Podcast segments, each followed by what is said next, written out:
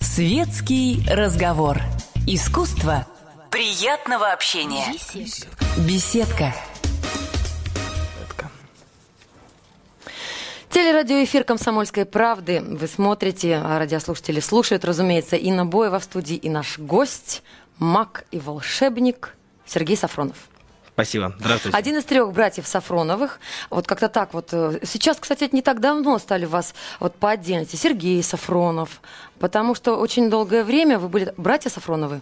Нет, а мне, имя и фамилия практически. мне казалось наоборот, что раньше как раз-таки э, были э, Илья Сафронов, Андрей Сафронов. Сейчас как раз-таки вот некое сплочение идет. То есть мы все-таки раскручиваем бренд, и бренд называется «Братья Сафронов». Нет бренда Сергей Сафронов или там Илья Сафронов. Есть бренд «Братья Сафроновы».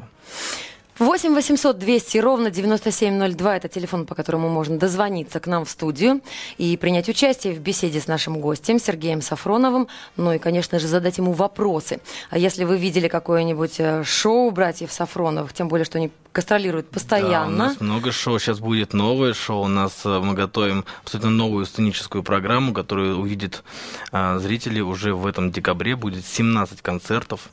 А как удается, а, послушайте, вот постоянно гастролируя, тут вас в эфир-то удалось перехватить чудом практически, еще и выделять время на то, чтобы готовить новую программу, новые, новые номера. А на самом деле э, просто никогда не останавливаемся. Вот даже сейчас, несмотря на то, что в студии один я нахожусь, да, э, А я?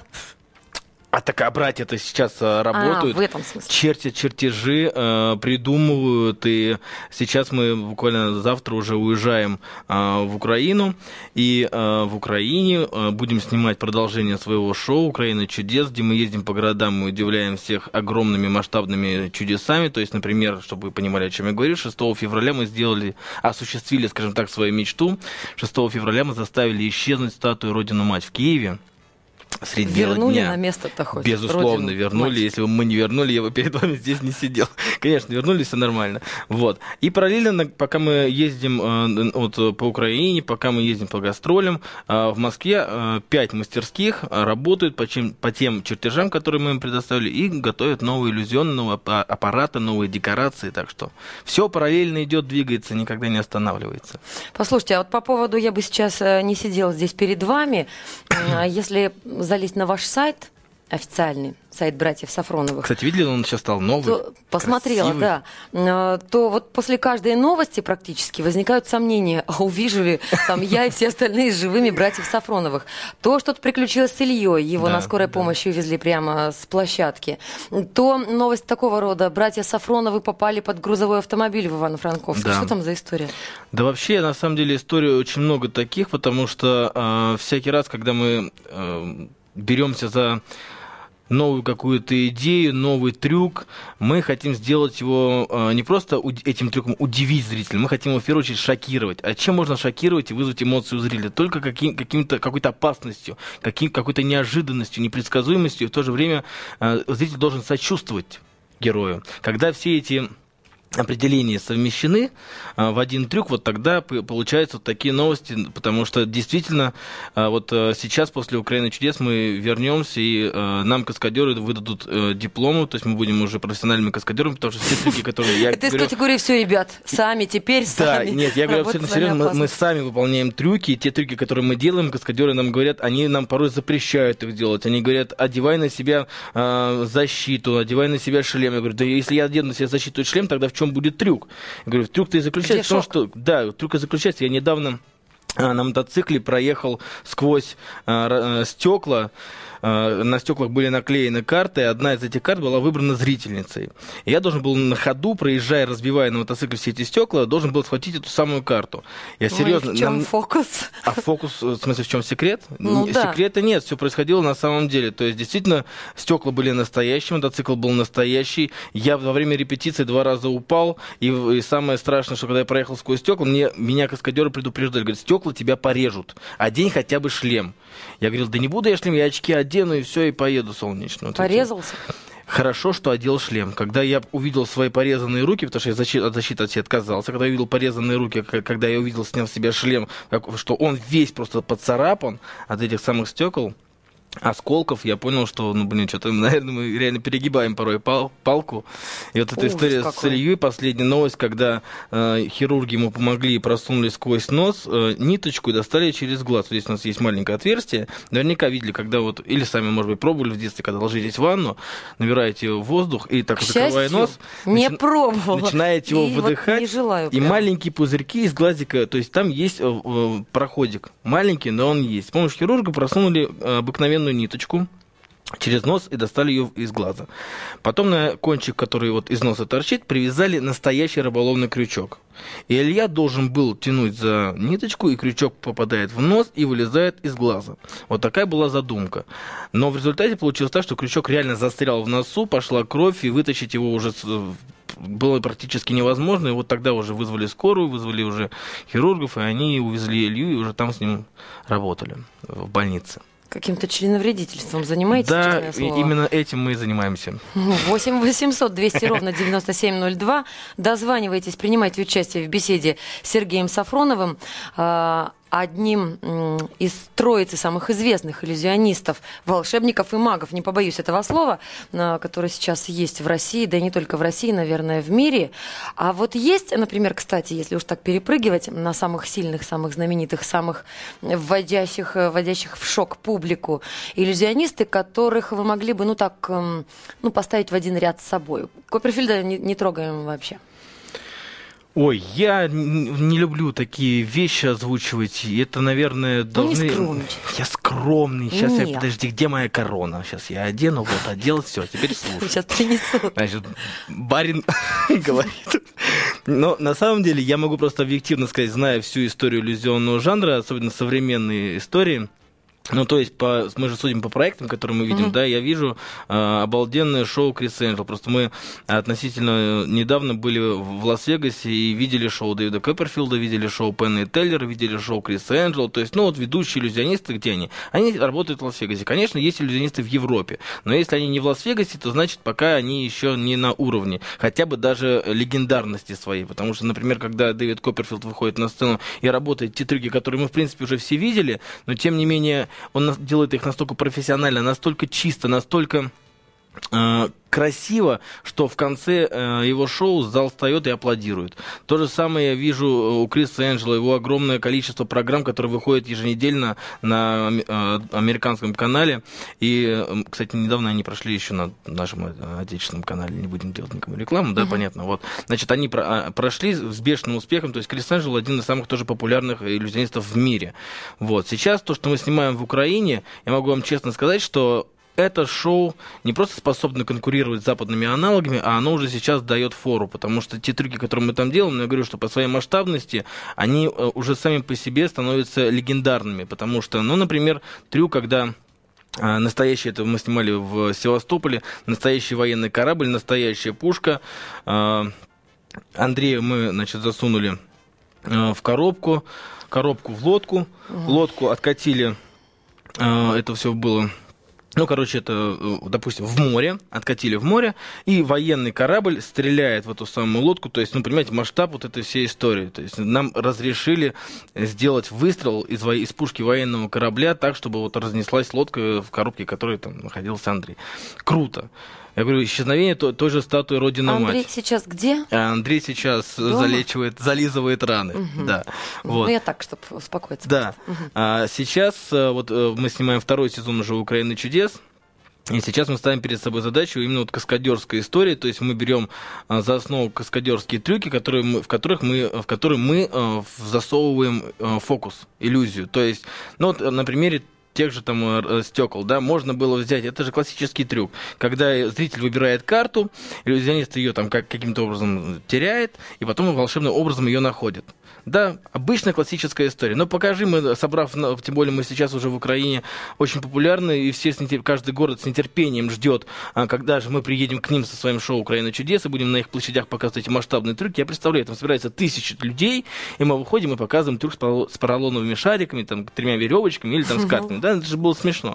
Поэтому вот то, что э, в новостях написано, там грузовик сбил братьев Сафроновых, вот на это и делается весь акцент. Делается так, делаются такие масштабные трюки. У нас танки, у нас самолеты, у нас памятники, у нас здания, у нас все принимает участие. Мы, мы специально делаем все настолько масштабно, чтобы это было по-настоящему зрелищно, чтобы люди смотрели на дорого, это продукт наверное. как кино. Очень дорого. Окупается? А, я не знаю, это уже решает канал, но если после первого сезона нам предложили сделать второй сезон, Видимо, и сейчас, я думаю, что да. Даже несмотря на то, что э, исчезновение статуи Родина-Мать стоило 200 тысяч евро. То есть в курсе центр. Естественно, мы же это делали. 8 800 200 ровно 9702, это номер нашей студии.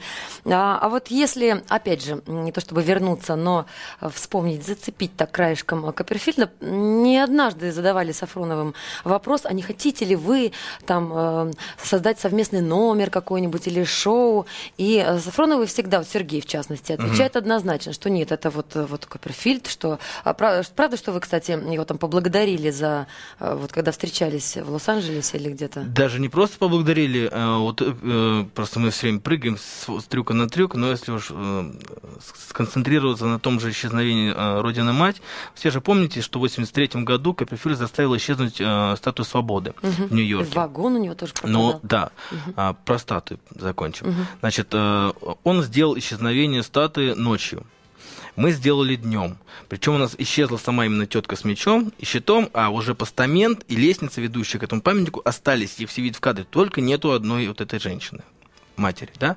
Вот. И в конце мы посвятили этот трюк естественно, Дэвиду Копперфилду, потому что именно он сыграл важнейшую роль в определении профессии, с которой мы пойдем по жизни. Он сыграл важнейшую роль в нашей жизни, и мы не могли его не отблагодарить не только лично, но и уже, собственно, весь мир.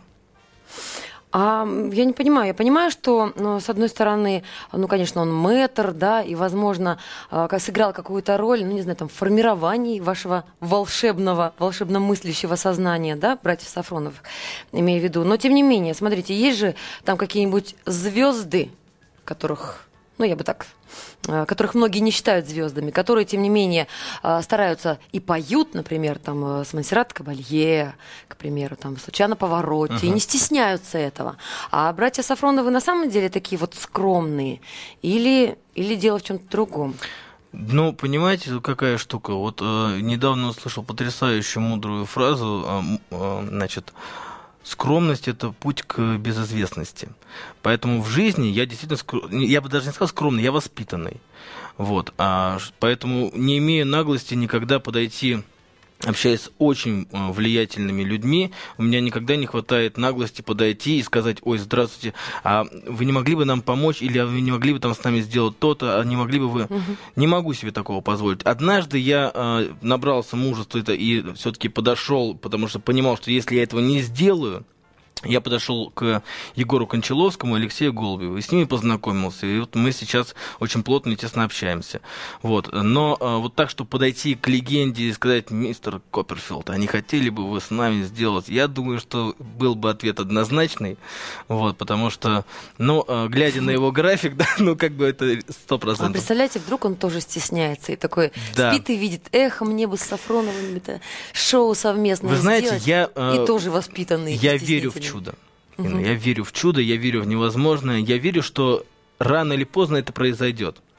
Просто к этому нужно на самом деле подготовиться. Сделать так это шоу, чтобы э, о нем говорили, чтобы не было стыдно. Вот мы сейчас э, делаем новое шоу, к которому мы готовились очень долго. Вот то шоу, которое сейчас мы mm-hmm. работали сценическое, работали, да, мы, к нему, мы его создавали по крупице в течение 10 лет.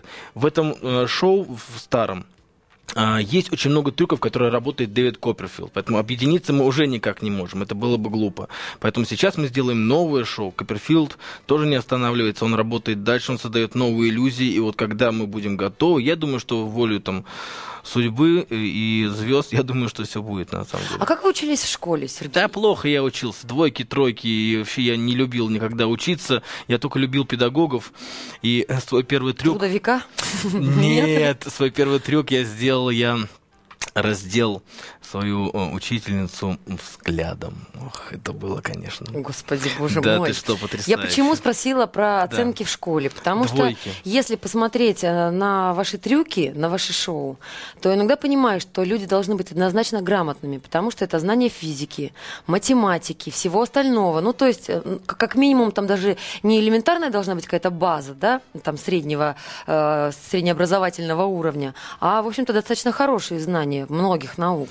Ну, знаешь, Химии в том числе. Да, нет, а, абсолютно правильно, абсолютно точное замечание. Да, это все необходимо, но если мы говорим про школьные годы, то тогда я же еще не знал, что я буду иллюзионистом, и что все, чему меня там обучают, мне это пригодится. Но я должен сказать огромное спасибо всем нашим учителям, особенно Анатолию Израильевичу Гутману, нашему э, директору школы, который Э, вот, знаете, все, что не делается, все к лучшему. После окончания 9 класса Анатолий Зрач к нам подошел и говорит, ребята, не идите в 10-11 класс, ну вам там реально будет очень тяжело, но очень сложно, не идите. Идите в цирковое училище. И мы пошли в цирковое училище. Когда мы его закончили... Вам только в цирке место. Ну, в общем-то, да. Хотя... Он вас избавиться хотел просто. Нет, неправда. Вот, знаете, вот после того, когда мы закончили цирковое училище, мы поняли, а, что э, мы, мы тогда уже поняли, что мы хотим заниматься фокусами, иллюзий, нам нужно было помещение, где мы могли бы делать свои эксперименты, что-то пробовать, э, собирать и так далее, эти первые свои иллюзионные аппараты. Мы приехали, э, ну как приехали, мы из дома вышли, там пять шагов до школы, подошли к Анатолию Израильевичу, тогда было лето, то есть только-только мы закончили школу, и вот у нас есть поллета, да, можно смело что-то начинать делать. Мы подошли к нему и говорим, Анатолий Израильевич, нам нужно помещение, и он нам выделил актовый зал, зал, э, э, кабинет труда, где все есть, все инструменты, зал э, актовый, пожалуйста, для репетиций. И э, на День учителя мы сделали несколько уже трюков ко Дню учителя и показали их. Первый, первые наши зрители это были наши учителя. И... Волновались? Ну, я всегда волнуюсь. Даже сейчас сижу с вами разговариваю, а волнение, а сердечко-то бьется. Потому что я понимаю, вот, знаете, не волнуется, наверное, только дурачок, потому что мы всегда понимаем ту э, колоссальную ответственность э, за тех, кто нас сегодня слушает, за то, что мы а, говорим, ведь многие же берут с нас пример, и с вас, и с меня берут примеры, и мне это очень приятно, и я должен по показывать ну, правильный пример. Я должен быть, если уж э, мы выходим на сцену, и после этого к нам подходят молодые иллюзионисты, фокусники э, в разных городах, где бы это ни происходило. И плачут. Нет, подходят и говорят нам огромное спасибо за то, что мы показали, что действительно в, это, Давайте, в этой Сергей, стране прервемся на новости и рекламу. Одна третья часть коллектива «Братья Сафроновы» у нас в студии. Не переключайтесь, мы продолжим.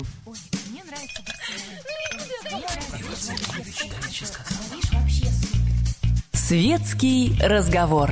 Искусство приятного общения. Беседка. Мы продолжаем разговаривать с нашим гостем. Я напомню, Сергей Сафронов, известный иллюзионист, один из трех братьев маги, волшебники, как я уже не один раз сказала. Есть такое, да, ну, есть это же, правда. Есть же. Ни слова не Иногда же прямо не придраться волшебство, но есть волшебство, и никак да. не объяснить другими словами. 8 800 200 ровно 9702, это телефон нашей студии, можно поговорить с нашим гостем живьем, задать ему вопросы свои, принять участие в эфире э, и в телеэфире «Комсомольской правды». Скажите, Сергей, вот какой вопрос у меня был. Обычно вот э, особенно вот упомянули вы учебу в цирковом училище. Да. Обычно люди такой профессии, таких профессий, это династии. Угу. Откуда вдруг э, взялось аж три иллюзиониста в вашей семье за раз? Ну, династии у нас никакой нет. Э, вот я бы Мама и папа инженеры. Но, наверное, э, все началось с просто самой обыкновенной мечты. Мечты нашей мамы. Она всегда мечтала быть актрисой. Она хотела, чтобы ее показывали по телевизору, тогда это была очень модная и в то же время опасная профессия. Вот. Но ничего у нее не вышло, потому что, ну, четыре бойца в доме, три сына угу. и отец еще. То есть четыре бойца, и она поняла, что ну, всю свою жизнь она будет посвящать детям, ну, а раз так, значит, э, свою мечту решила реализовать в нас. Вот за что мы очень благодарны, хотя в детстве, будучи страшными эгоистами, конечно, мы не понимали того, что делают наши родители для нас, когда они, лишая себя всяких удовольствий, покупали э, пианино, синтезатор, какие-то э, кружки по фото мне еще и петь охота, понимаете? То есть все было, и все это стоит А на кастинги денег. тоже они вас водили? На потому что вы же еще все. в детстве снимались. Да, Ералаш. Я помню, даже был такой момент, когда мы лет пять ходили э, вот на эту киностудию имени Горького, просились, чтобы нас сняли в Яралаш. Мама э, все лето, то, что там огород пололи, там всякие огурцы, морковку, кабачки и патиссоны, она все это брала огромные сумки, носила, значит, туда на эту киностудию, всем, всем раздавала, всех угощала. И вдруг у нее неожиданно случился нервный срыв. Она такая уже говорит, ну, ребята, ну так же не, не бывает. Мы пять лет ходим. Неужели нельзя в маленьком одном яралашике снять моих детей? Ну, хотя бы вот маленький-маленький. Хотя мы озвучили к тому моменту, за эти пять лет, мы озвучили более ста яралашей с Андреем.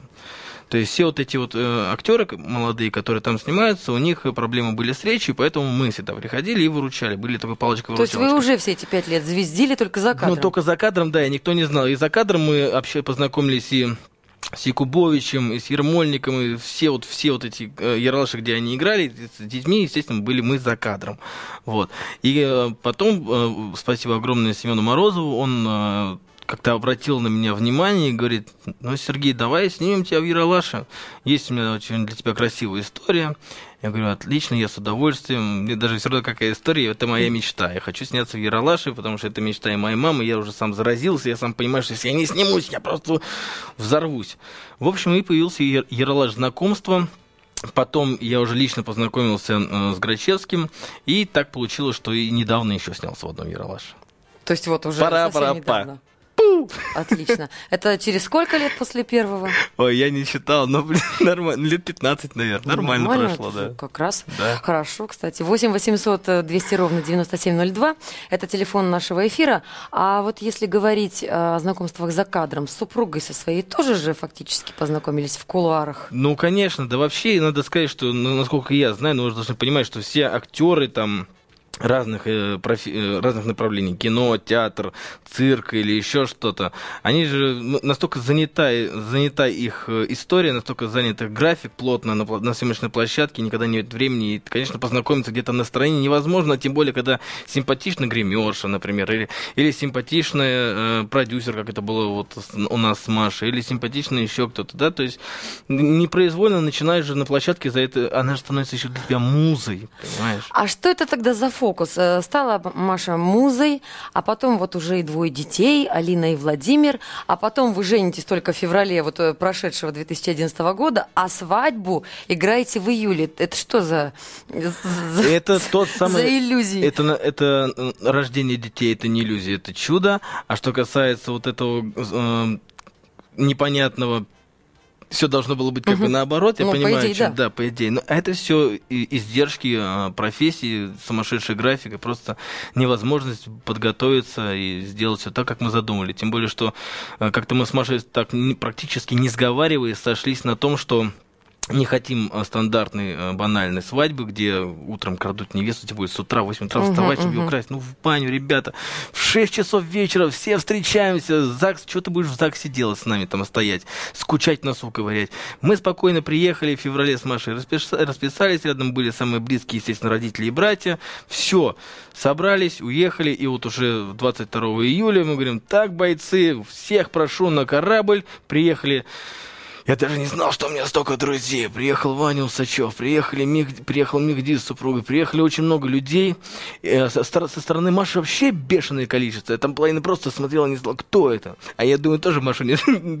Люди, которые переживали все это время. Маша, да. наконец-то он на тебе женился. Да, в общем, угу. более ста там с лишним человек приехали на этот корабль, и мы так оторвались, и ребята Ляпис Трубецкой просто взорвал корабль. Мне это вот моя мечта тоже. Я просто группу... взорвал? Или... Ну, в прямом смысле взорвал корабль так, что мы потом все оказались, просто валялись на, на, на берегу и такие, а, какая вечеринка классная. В общем, было здорово. Вот и такая свадьба, она, конечно, круто. Хорошо, но теперь э, к теме, которую я так оставляла на сладкое, которая так. мне прямо вот так свербила, так а, хотелось поспрашивать. Да, ну что, пять лет назад.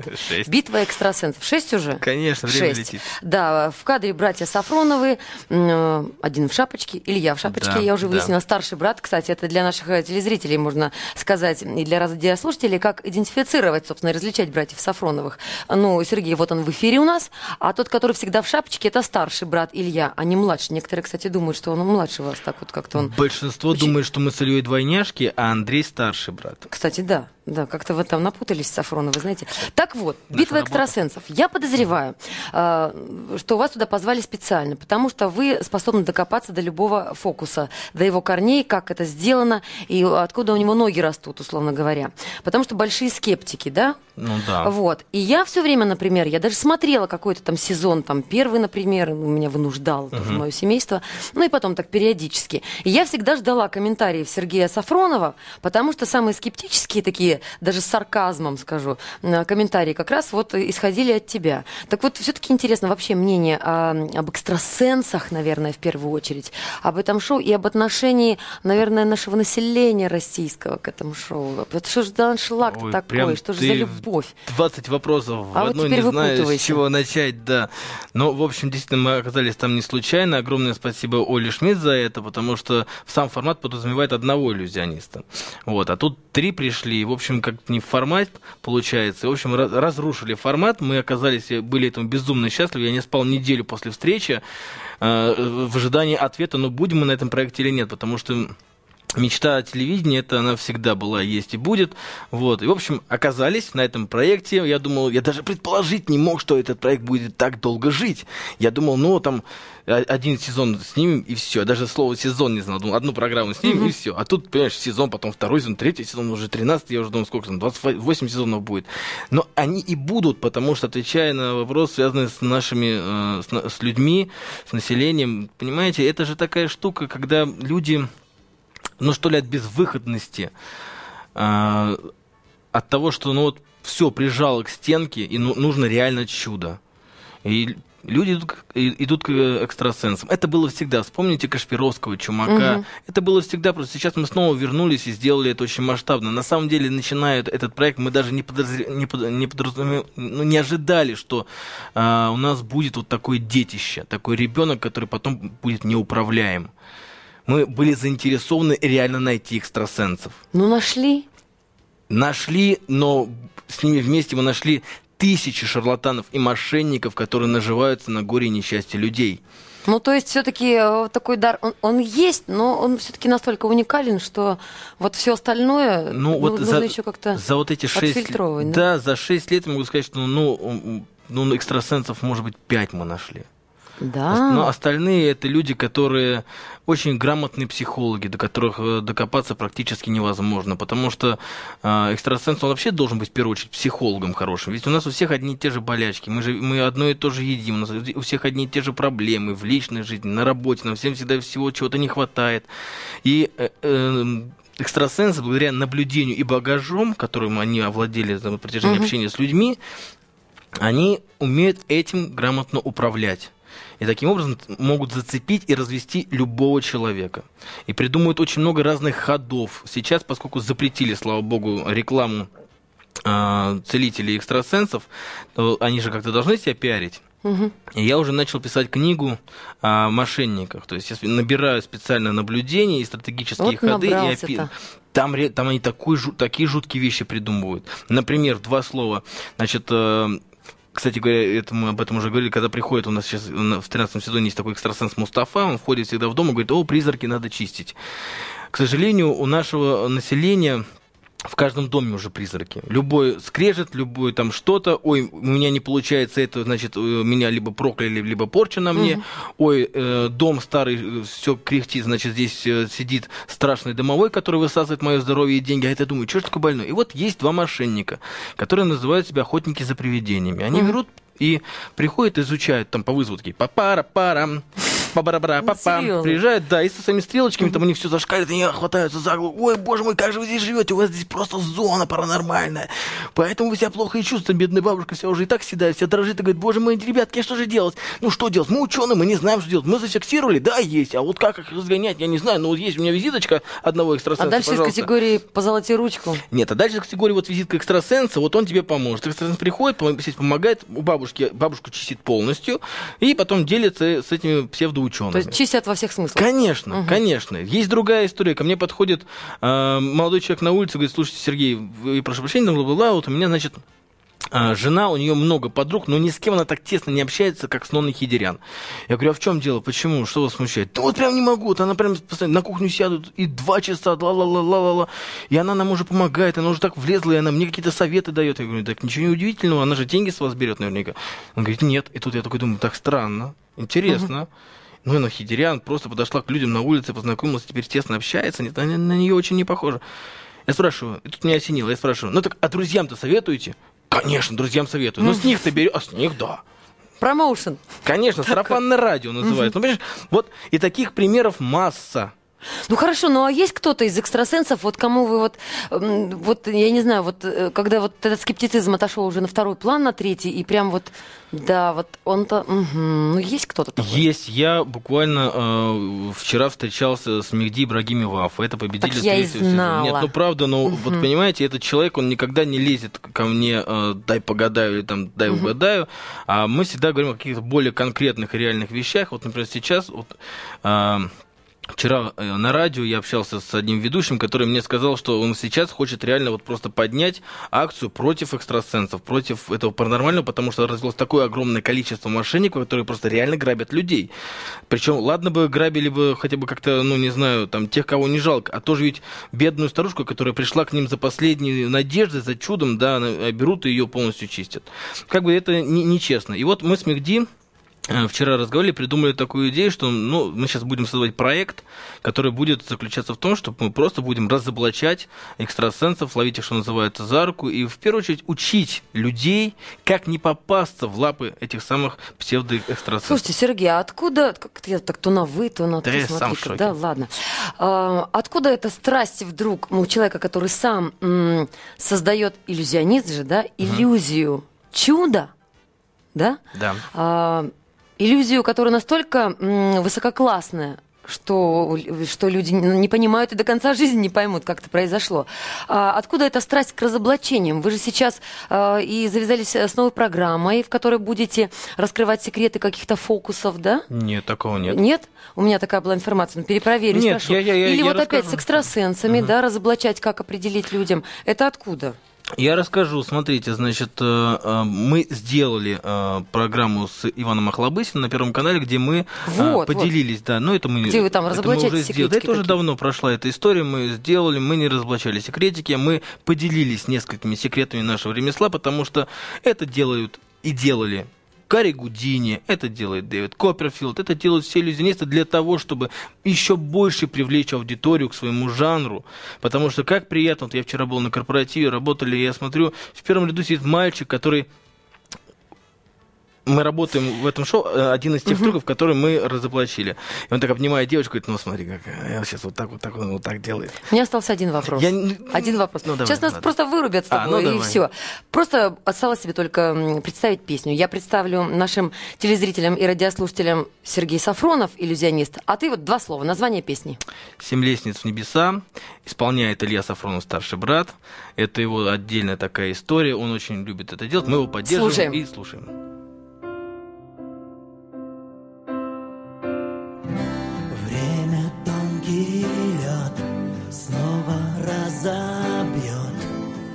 Мечты.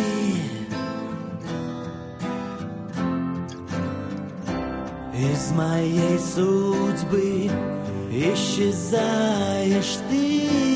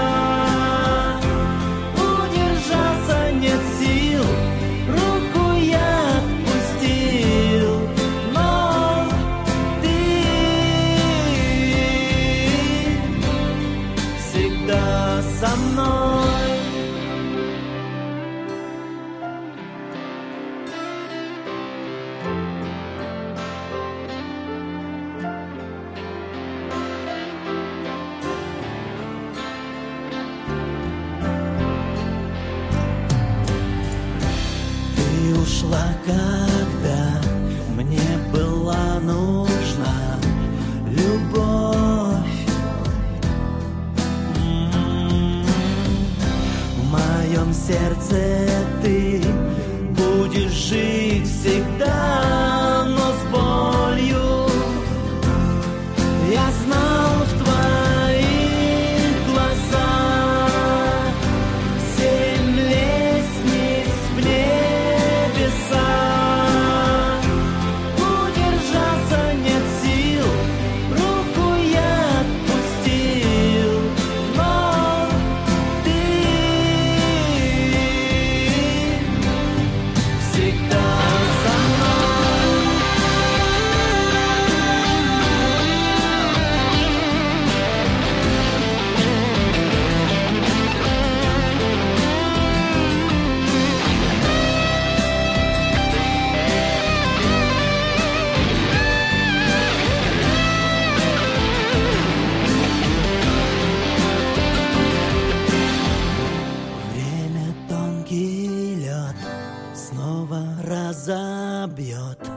Мечты.